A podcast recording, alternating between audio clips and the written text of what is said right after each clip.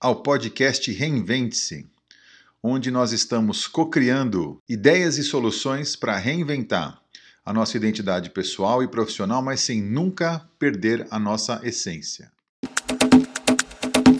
Pessoal, bem-vindos de volta ao podcast Reinvente-se. Aqui do meu lado eu continuo investigando, estudando e pesquisando o que nós podemos fazer para enfrentar esses desafios que as mudanças nos trouxeram e para conseguir reinventar tanto a nossa identidade profissional como pessoal. E nesse episódio eu convidei mais uma pessoa incrível e eu vou pedir para a Fran, que está aqui conosco, que comece se apresentando. Fran, primeiro, muito bem-vinda, grato pela sua gentileza em aceitar o convite. Conta um pouquinho para o pessoal a seu respeito. Vamos lá. Muito bem, primeiro eu gostaria de agradecer o convite, Vitor, muito feliz de estar aqui. É, meu nome é Fran Inandi, eu sou psicóloga, trabalho na área de recursos humanos e diversidade. É, depois que eu fiz o meu mestrado em 2014, eu foquei mais nessa área de diversidade, diversidade etária, e tenho trabalhado bastante com o público 50 mais. Então, em transição de carreira com o público 50 mais e para as organizações nessa área de diversidade etária, implantando programas de diversidade etária. Então, resumidamente, essa é a Fran. Sensacional. E Fran, esse podcast tem a intenção de é, contar para as pessoas é, aquilo que nós, eu, você e os colegas que estão participando, aquilo que nós aprendemos de mais importante, como se fosse um bate-papo entre amigos, e que esse algo de conhecimento que nós temos possa ajudar as pessoas a se reposicionarem, a se reinventarem, a se recolocarem numa posição de relevância profissional ou pessoal. Então, eu vou perguntar para você. Se você estivesse contando para um grande amigo seu, uma grande amiga sua, alguém que você gosta muito, ou dando o seu melhor conselho nesse momento, o que, que você falaria para as pessoas agora? A palavra é sua, é, fica à vontade, vamos lá. Ok, então o que eu percebo, né, principalmente quando eu converso com as pessoas em transição de carreira, é que é, as pessoas elas montam prisões invisíveis, né? Então elas se cercam de prisões que são todas as justificativas para eu não arriscar, né? Ah, então, puxa, eu não gosto, de, por exemplo, se eu estou trabalhando, eu não gosto do meu emprego, mas o meu salário é bom. O meu chefe é muito, sei lá, muito ruim, muito desrespeitoso, mas essa é uma empresa grande, é uma empresa boa, eu não posso sair. Então, assim, eu, eu arrumo várias justificativas é, para não sair da minha zona de conforto. É um pouco batido falar em zona de conforto, mas é isso que acontece, né? A zona de conforto é uma coisa que eu estou acostumada, não necessariamente ela é boa, né? Aliás, na maioria dos casos ela não é boa, mas eu estou acostumada com ela, eu sei lidar com ela, então por isso que eu não arrisco de sair. Então, acho que assim o meu primeiro o meu primeiro conselho seria brigar contra essas prisões invisíveis, contra essa zona de conforto e muitas vezes contra as algemas douradas, né, que são é, é, é, aquelas coisas que nos prendem muitas vezes é, é, a organização ou a um casamento que não está bom, né, porque eu dependo financeiramente da, da, do meu marido, sei lá, e eu acho que eu não vou conseguir, eu acho que eu não vou conseguir sair dessa situação porque eu dependo dependo disso. Então a primeira coisa é eu fazer um, uma, eu olhar para dentro, né, é, fazer um um esforço de autoconhecimento para ver como que eu consigo sair dessa situação, né? Porque eu sempre penso assim, a vida é uma, né? E eu tenho que ser feliz. Eu sei lá, pode até ser que tenham outras, mas pelo menos nessa eu tenho que ser feliz. Uhum. Então, para ser feliz, eu não posso ficar numa situação que seja uma situação ruim, que seja desconfortável, que não seja bacana, seja no trabalho, seja na minha vida pessoal, né? Então, eu acho que o, assim, o primeiro, o maior conselho é esse: vamos, vamos sair dessa zona de conforto. Deixa eu te fazer umas perguntas, então, se você me permite. Por sempre, favor. A intenção é sempre provocar a reflexão. Ninguém aqui tem a resposta certa para as perguntas. Nós temos, às vezes, opiniões que estão embasadas em experiência, em conhecimento e em estudo. É, eu vou começar com essa que eu acho que é muito relevante. Esse efeito que você comentou da prisão invisível, eu acho que ele sempre existiu. Mas, na tua opinião, Fran, como é que a pandemia influenciou isso? Qual foi o impacto que a pandemia causou? E aí, depois do que você falou, eu vou te fazer uma pergunta na sequência sobre isso. Vamos lá. Eu acho que a pandemia ela enfraqueceu a autoestima das pessoas, né, a segurança das pessoas. Então ela piorou esse esse cenário, né? Então a gente tem falado muito de saúde mental, né? Puxa vida, é, eu, eu começo, eu, se eu já não confiava no meu taco, eu confio menos ainda, é, é, por conta desse momento que a gente está vivendo. Então, eh, as pessoas que não fazem terapia ou que não têm uma situação, sei lá, familiar bacana ou amigos, enfim, uma rede de suporte bacana, eu acho que ficaram bastante enfraquecidas nesse momento de pandemia, né? E eu acho que isso piorou bastante a situação. Não sei você se eu já... respondi. Não, respondeu muito bem. Eu vou pegar uns ganchos no que você vai me falando, que eu acho que são muito importantes. Você já ouviu falar recentemente sobre síndrome da gaiola? Ou do ninho, ou alguma coisa parecida? Ou seja, as pessoas que ficaram na pandemia em casa eh, e agora estão com muito medo de voltar ao convívio de sair, né? Sim, eu, eu, eu ouvi alguma coisa assim, e também ouvi de pessoas que estão sem paciência para isso, que não estão mais querendo encontrar os amigos, que não estão mais querendo é, arriscar, né? Eu acho que é um pouco isso. Eu ouvi, mas eu, eu te confesso que eu não, não, não me aprofundei no, nesse assunto. Olha, é, tem muitos termos surgindo aí nas é, pesquisas recentes sobre os efeitos da pandemia, que, óbvio, acirraram as questões ligadas ao equilíbrio emocional, e você falou de terapia, acho que é bom a gente ressaltar que acho que o esforço terapêutico é importante. O que, que você acha?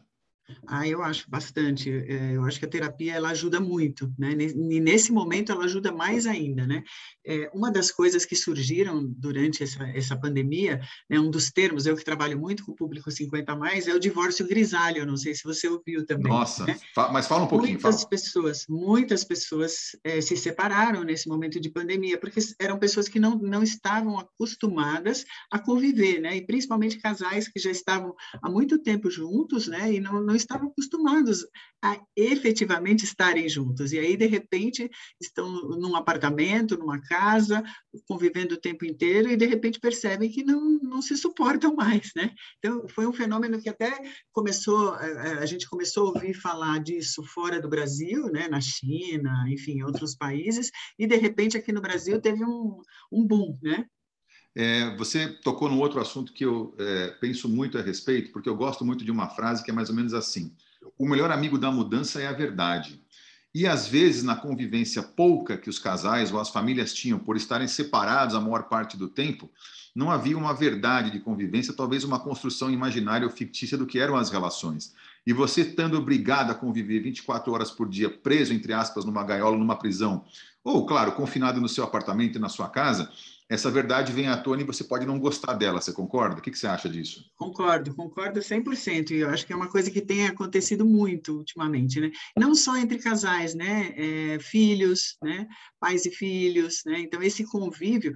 E outra, é, o home office também é uma coisa complicada, né? Porque uma coisa é você morar, sei lá, em quatro, cinco pessoas numa, numa casa, todo mundo sai para trabalhar e volta à noite. Outra Sim. coisa é todo mundo trabalhando e convivendo e fazendo todas as refeições juntas, né? Todos os computadores funcionando, silêncio, silêncio, né? E, e, enfim, essa convivência tem sido bem difícil de administrar. Você sabe que a, a gente tem desenvolvido competências do home office, é, coisas do tipo adestrador de animal doméstico para ele não ficar é, latindo durante a sua reunião virtual, ou recreador de crianças, as suas e as do vizinho, porque elas estão confinadas e concentradas ou produtor de, de live, porque isso requer que você tenha algum conhecimento técnico, são competências novas. É, que, claro, no meu caso, não sei se você também sentiu isso, me obrigaram a sair da zona de conforto. É, eu sou educador, sou professor, você também trabalha com isso em algum nível. Eu fui treinado e educado no ambiente físico da sala de aula. E nos últimos 15 meses, pelo menos, eu fiz acho que 600 reuniões virtuais, tive que aprender coisas que eu não imaginava que eu precisaria fazer um dia, mas foi forçado, não foi porque eu quis. Se houvesse alguma sugestão que você pudesse dar, até pela tua formação em psicologia e áreas correlatas, para as pessoas empreenderem as mudanças de forma espontânea, qual seria a tua sugestão? Ou vou mudar um pouquinho a minha pergunta para uma outra abordagem que seria o seguinte: que tipo de é, motivação você busca? Onde está a tua fortaleza para você mudar sem que a vida precise mudar você de forma obrigatória?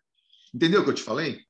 Entendi, entendi. E é difícil, porque eu também é, é, acabei mudando essas coisas é, porque eu tive que mudar, né? Eu também dou aula, uhum. eu também sou palestrante, também tive que me, me adaptar ao mundo virtual e, para ser sincero, eu gostei, né? No final, eu, eu me adaptei muito bem, gostei, tive que mudar alguns equipamentos, enfim, organizar algumas coisas, internet mais rápida e tudo mais, né? Mas é, é, eu confesso que se não fosse pela necessidade, talvez eu não tivesse me preocupado com isso, né? Uhum. Então eu acho que é um pouco difícil a gente se antecipar a esse tipo de coisa, né? E, e tomar iniciativa sem, sem ter um, nenhuma necessidade, né? Óbvio que a gente tem que olhar o que acontece no mundo, olhar o cenário, ver o que está acontecendo lá fora e acompanhar e tentar é, com isso estar tá à frente, né? Mas assim não é uma coisa tão natural das pessoas. Mas, no fim das contas, acho que você vai concordar que tanto eu como você somos exemplos reais de reinvenção, não é isso? Com certeza, com certeza. Nós, nós e não é a, a minha, é, fala, fala. É, é, não, desculpa, a minha não é a primeira, né? Então, assim, eu comecei como psicóloga na área de recursos humanos. Depois, eu montei o meu negócio né, de consultoria, eu virei headhunter. Depois, o meu negócio eu reestruturei para trabalhar com projetos. Depois, eu acabei trabalhando com diversidade etária, uma coisa totalmente diferente. Depois, eu decidi é, que eu estava mais administrando pessoas e clientes do que fazendo aquilo que eu gosto. Aí, eu diminuí o meu negócio para poder é, é, voltar a fazer aquilo que eu gosto, de estar junto com o cliente, desenhando projetos e fazendo trabalho. Enfim, é, eu acho que essa reinvenção ela acontece o tempo inteiro.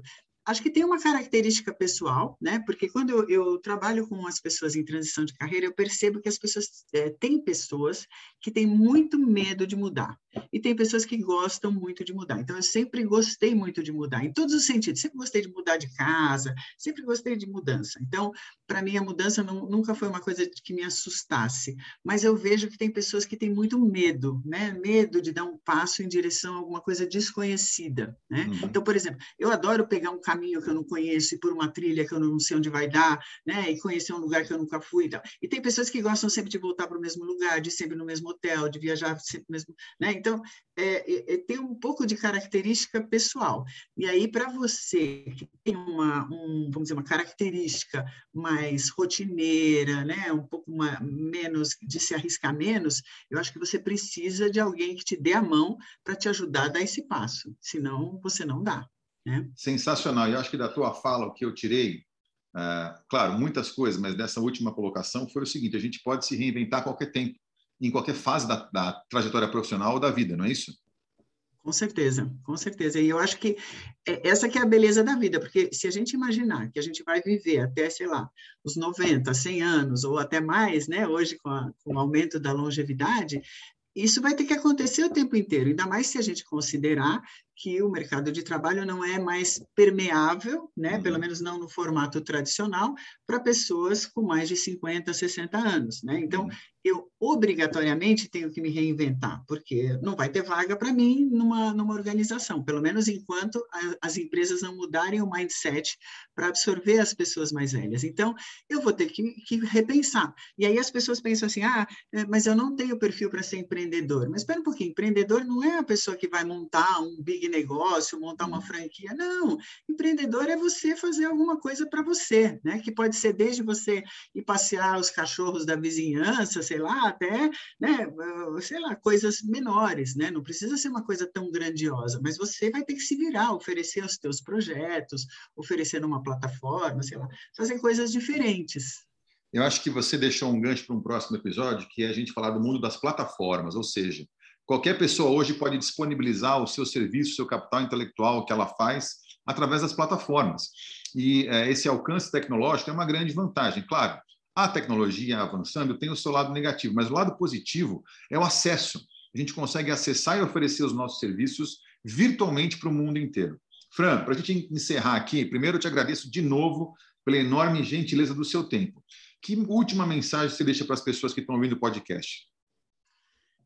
Olha, eu acho que a gente tem que é, buscar fazer aquilo que a gente gosta, né? Uhum. É, propósito, apesar de também ser um chavão, eu acho que é fundamental, né? Quando a gente faz aquilo que a gente gosta, quando a gente encontra o nosso ikigai, né? Aquilo que realmente faz sentido para a gente, a gente é feliz, né? Eu acho que é, o dinheiro é uma consequência, então sempre eu pensei isso na minha vida, né? E eu acho que isso é, é, é uma coisa fundamental, né? De você ir atrás daquilo que te faz feliz, né? Então, acho que é isso. Se eu tivesse que, que deixar uma, uma mensagem, né, aproveita essa vida, curta, curta o caminho, né? Não fica esperando, ai, acontecer um grande movimento, acontecer um grande. Não, vai aproveitando a vida enquanto ela vai acontecendo. Incrível. Eu também é, acho que o nosso Ikigai, e esse é mais um gancho para um outro episódio, né? Você fazer da sua vida a grande ou suprema realização do trabalho com o talento, com aquilo que tem relevância. É, o Ikigai é o que nós estamos fazendo aqui. Então, Fran, te agradeço mais uma vez incrível, sensacional. E espero o pessoal no próximo episódio. Até breve, pessoal. Obrigado. Obrigada.